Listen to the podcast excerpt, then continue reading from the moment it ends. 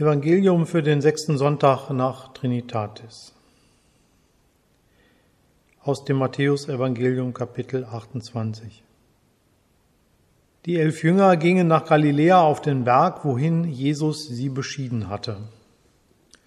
Und als sie ihn sahen, fielen sie vor ihm nieder, einige aber zweifelten. Und Jesus trat herzu, redete mit ihnen und sprach, mir ist gegeben alle Gewalt im Himmel und auf Erden. Darum geht hin und lehret alle Völker, taufet sie auf den Namen des Vaters, des Sohnes und des Heiligen Geistes und lehret sie halten alles, was ich euch befohlen habe.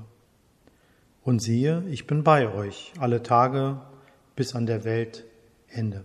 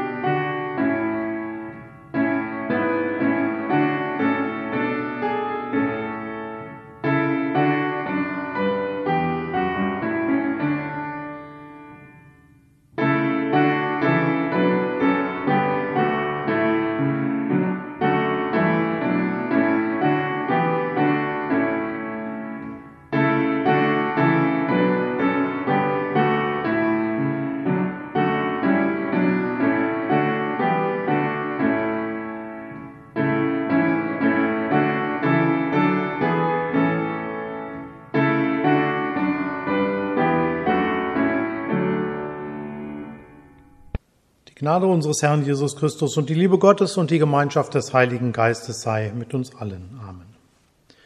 Liebe Gemeinde, ich bin getauft. Das kann nicht nur ich sagen, sondern die meisten hier. Oft können wir uns an die eigene Taufe nicht erinnern, denn wir waren kleine Kinder. Aber alle sind wir mit einem riesengroßen Geschenk ins Leben gegangen. Über dem Leben jedes getauften Menschen steht ein Versprechen. Ich bin bei euch. Siehe, ich bin bei euch alle Tage. Manchmal spüre ich das deutlich. Besonders wenn jemand zu mir sagt, ich liebe dich so, wie du bist. Oder wenn ich nach einem schweren Tag am Sommerabend einen Spaziergang durch Wald und Feld mache, den ziehenden Wolken nachschaue und spüre, wie die Ruhe sich ausbreitet. Ich spüre dieses Versprechen, ich bin bei euch in Begegnungen mit Menschen in der Gemeinde, im Gottesdienst, im Gebet, wenn wir zusammen lachen und wenn wir gemeinsam weinen. Doch auch und besonders, wenn mir bewusst geworden ist, ich habe einen Fehler gemacht und ich merke, ich darf trotzdem nochmal neu anfangen. Manchmal könnte ich auch an der Welt eher verzweifeln. Das war bei den Jüngern nicht anders. Jesus sieht sie alle und er traut jedem und jeder von ihnen zu, Ihr seid nun meine Zeugen. Durch euch sollen die anderen erfahren, dass das auch für sie gilt. Ich bin bei euch. Geht auf sie zu, lebt so, dass sie neugierig werden und euch fragen, zum Beispiel, wenn ihr euch einmischt, um anderen zu helfen, auch wenn es euch selbst vielleicht in Schwierigkeiten bringen könnte. Wenn ihr Feindseligkeit entgegentretet, wenn ihr achtsam seid, großzügig, tolerant, hört genau hin. Ich bin bei euch. Ich staune über das Vertrauen, das Jesus in uns setzt. Und das nicht nur die, die fest an ihn glauben. Anders als bei unseren Taufen hören wir heute auch, wo und zu wem Jesus die Worte des sogenannten Missionsbefehls gesprochen hat. Es war auf dem Berg der Erscheinung zwischen Ostern und Himmelfahrt, dem Ort, der bei Matthäus eine besondere Rolle spielt. Die Bergpredigt in Kapitel 5 bis 7 ist so etwas wie die Zusammenfassung der Predigt Jesu, seine Theologie und Ethik. Doch der Berg ist auch der Ort der Versuchung.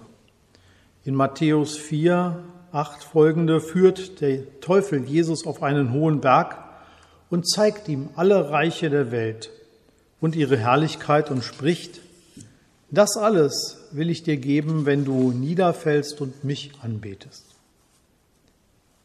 Jesus antwortet, Weg mit dir, Satan, denn es steht geschrieben, du sollst anbeten den Herrn, deinen Gott, und ihm allein dienen.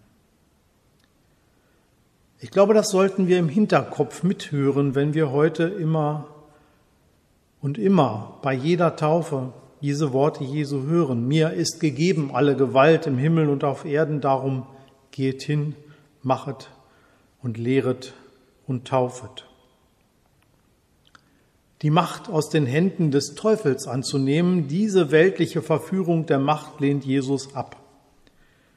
So erscheint hier am Ende seine Vollmacht wie eine Belohnung für seine Treue, für seine Treue zu Gott, seinem Vater. Wenn ich diesen Zusammenhang mithöre, kann es schnell, wenn ich den nicht höre, noch schneller zur Ablehnung führen. Ich muss von einem Konformanten hören, der sagt, das ist doch total anmaßend von Jesus, wenn er sagt, mir ist gegeben alle Macht. Er fände es ganz schrecklich, diesen Exklusivanspruch, das sei doch die Wurzel aller religiösen Konflikte und Kriege, mit denen die einen wie die anderen behaupten, die alleinige Wahrheit von Gott zu besitzen. Der allein selig machende Glaube, der, ja, die einzig wahre Kirche. Und er hat recht, der junge Mann. Allerdings legt er damit den Finger in die Wunden und Fehler der Kirche. Jesus spricht in Matthäus 28 über sich selbst und nur über sich selbst. Die Kirche und seine weltlichen Nachfolger haben es aber oft so missverstanden und missbraucht, als wären sie gemeint mit mir ist gegeben alle Gewalt. Nein, das gilt nur von dem, der auf alle weltliche Macht verzichtet hat und immer zu den Schwachen spricht, Jesus, den Sohn Gottes. An ihn bindet die Taufe nicht oder nur mittelbar durch ihn an eine Kirche und Gemeinde. Als solche Zweifler, wie der erwähnte Konfirmand mit seiner Empörung mitgemeint sind, und in Dienst genommen. Sie sind in Dienst genommen, genauso wie wir, die wir glauben und hören, für die Sache Jesu. Und sie hören ganz genau, wie wir diesen Anfang seines Predigtabschnittes aus Matthäus 28, 17. Und als sie ihn sahen, fielen sie vor ihm nieder, einige aber zweifelten. Der Zweifel ist also nicht nur erlaubt, er ist sogar erwünscht. Schade, dass die Taufagende diesen einleitenden Vers weggelassen hat. Es gibt eben keinen Glauben ohne Zweifel. Das will ich mir merken. Jesus braucht alle, die voller Vertrauen und die, bei denen die Fragen und Zweifel gerade überwiegen. Und er selbst ist es, an den die Taufe jeden Getauften verweist. Amen.